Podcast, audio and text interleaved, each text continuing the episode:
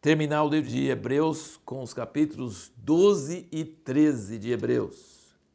Esse livro maravilhoso. E vamos ler os primeiros três versículos do 12. Portanto, nós também, pois que estamos rodeados de tão grande nuvem de testemunhas, quem são esses? São os heróis da fé de Hebreus 11. Deixemos todo embaraço e o pecado que tão de perto nos rodeia e corramos com perseverança a carreira que nos está proposta fitando os olhos em Jesus, autor e consumador da nossa fé, o qual, pelo gozo que lhe estava proposto, suportou a cruz, desprezando a ignomínia, e está sentado à direita do trono de Deus. Nós temos um vídeo que você pode assistir no meu canal, chamado O Funil. Tem alguma coisa sobre funil, não lembro exatamente o título, mas tem o funil, funil de Deus, alguma coisa assim. E o funil está baseado nesse versículo aqui, que na ponta do funil, bem pequenininho, mas está Jesus, fitando os olhos em Jesus. Ele foi, então eu posso ir. E ele fica chamando, convidando, convidando.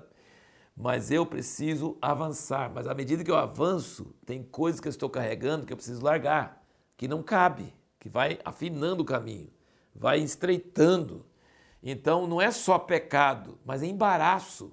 Coisas, por exemplo, o jovem rico tinha que vender todos os seus bens e dar para os pobres. Quando nós queremos Jesus, nós vamos ter que largar tudo. E não só largar tudo, mas nós mesmos ficar pequenininhos para poder passar, sabe? Diminuir para ele crescer e para a gente achar. E você pode assistir esse vídeo do Funil de Deus. Mas aqui ele está dizendo então, assim, a conclusão depois de tudo que ele falou é que nós devemos correr a carreira com perseverança. E essa é pergunta que nós fizemos no último vídeo, nós falamos o que, que pode nos impedir de atingir o alvo e terminar a carreira com vitória são as coisas que nós amamos. E vai chegando um ponto onde, se você não largar essas coisas, você vai travar e vai parar na corrida espiritual. E é isso que Paulo está ensinando os hebreus aqui, está fazendo, gente. Vocês creram, vocês sofreram, vocês já passaram muita coisa. Não deixe se perder, seja diligente, avance, persevere, seja, não seja preguiçoso, não seja indolente, mas persevere e vai largando as coisas todo embaraço, tudo que te impede, porque ele está falando que é uma carreira, né? E um corredor, ele tem que tirar peso, ele não pode ter coisas pesando. Versículo 4 do 12, ele fala: Ainda não resistis até o sangue, combatendo contra o pecado. E já vos esqueci da exortação que vos admoesto como a filhos, e agora vai citar o Edsamé de novo. Filho meu, não despreze a correção do Senhor, nem te desanimes quando por ele és repreendido. Pois o Senhor corrige ao que ama e açoita todo o que recebe por filho. E essa palavra açoita aqui é a mesma palavra que usaram quando açoitaram Jesus. Imagina. Deus açoita quem recebe por filho. Com aquele tipo de açoite. Ele não coloca de castigo, ele açoita. Se ele fosse no Brasil, ele seria preso pela lei da palmada. Versículo 7. É para a disciplina que sofreis. Deus vos trata como filhos, pois qual filho a quem o pai não corrija? E aí, no versículo 11, ele fala: Na verdade, nenhuma correção parece num momento de motivo de gozo, porém de tristeza mas depois produz um fruto pacífico de justiça nos que por ela têm sido exercitados. Olha que coisa interessante. O sofrimento de Jesus foi para nos salvar, foi para é, receber a ira de Deus e o nosso castigo em nosso lugar. Mas também diz aqui no capítulo 5, versículo 7, o qual nos dias da sua carne, tendo oferecido com grande clamor e lágrimas, orações e súplicas, ao que o podia livrar da morte, tendo sido ouvido por causa da sua reverência, ainda que era filho, aprendeu a obediência por meio daquilo que sofreu. E tendo sido aperfeiçoado, veio a ser autor de eterna salvação para todos que lhe obedecem. Então teve um segundo resultado do sofrimento de Jesus. O principal é que ele aceitou a nossa pena, a nosso castigo em nosso lugar e nos salvou. Esse foi o principal do sofrimento de Jesus.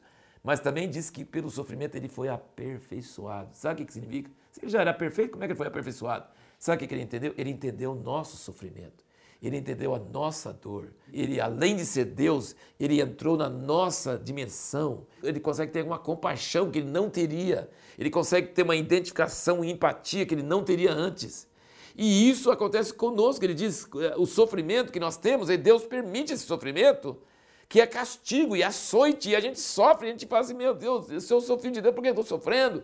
Mas ele diz: qual filho que. Se você é bastardo, você não vai sofrer, mas se você é filho, você vai sofrer. O pai castiga o filho.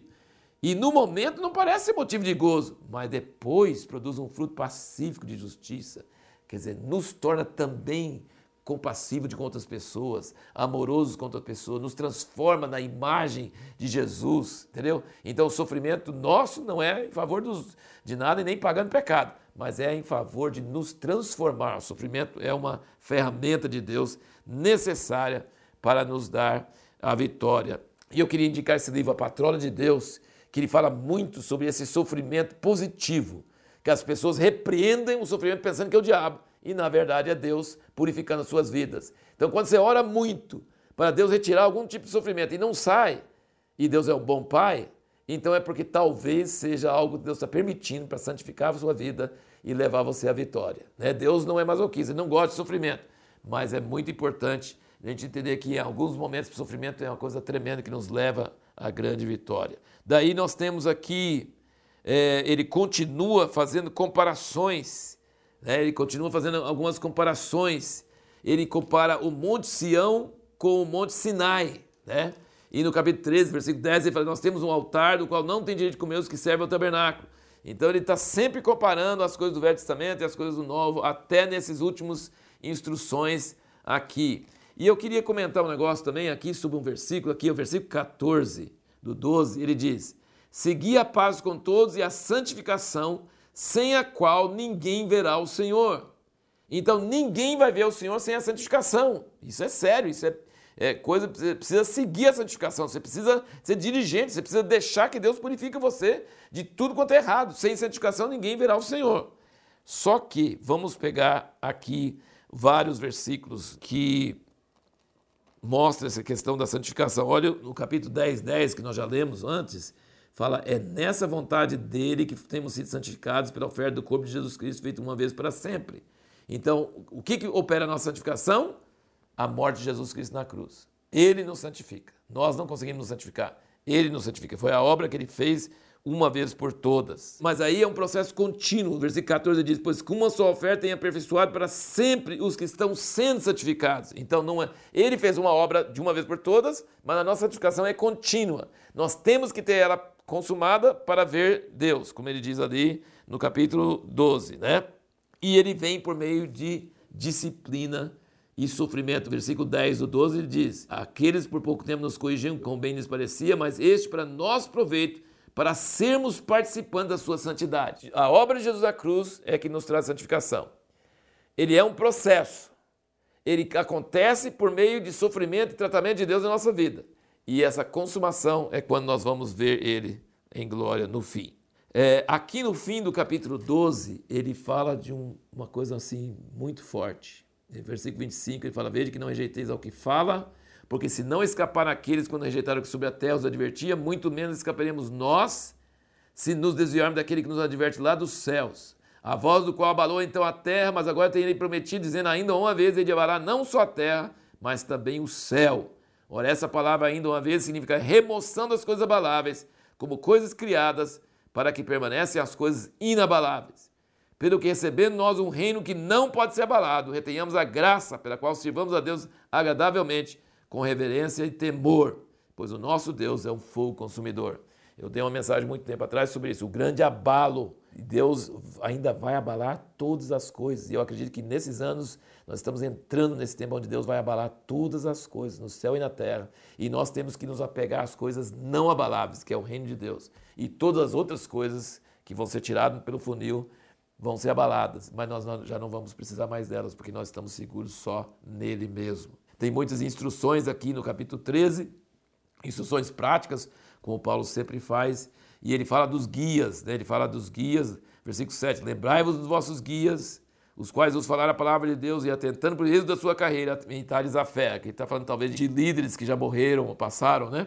E depois ele fala no versículo 17: Obedecei a vossos guias, sendo submissos, que velam por vossas almas, como quem há de prestar conta delas, para que o façam com alegria e não gemendo, porque isso não vos seria útil. E aí são então guias vivos e líderes na igreja atualmente. A pergunta para o próximo vídeo é: qual o grande perigo de alguém enfatizar muita santidade na prática? Isso nós vamos tratar no livro de Tiago, que é o nosso próximo vídeo. Mas presta bem atenção, qual o grande perigo de alguém que enfatiza a santidade na prática? É importante enfatizar a santidade na prática, mas existe um perigo, um efeito colateral.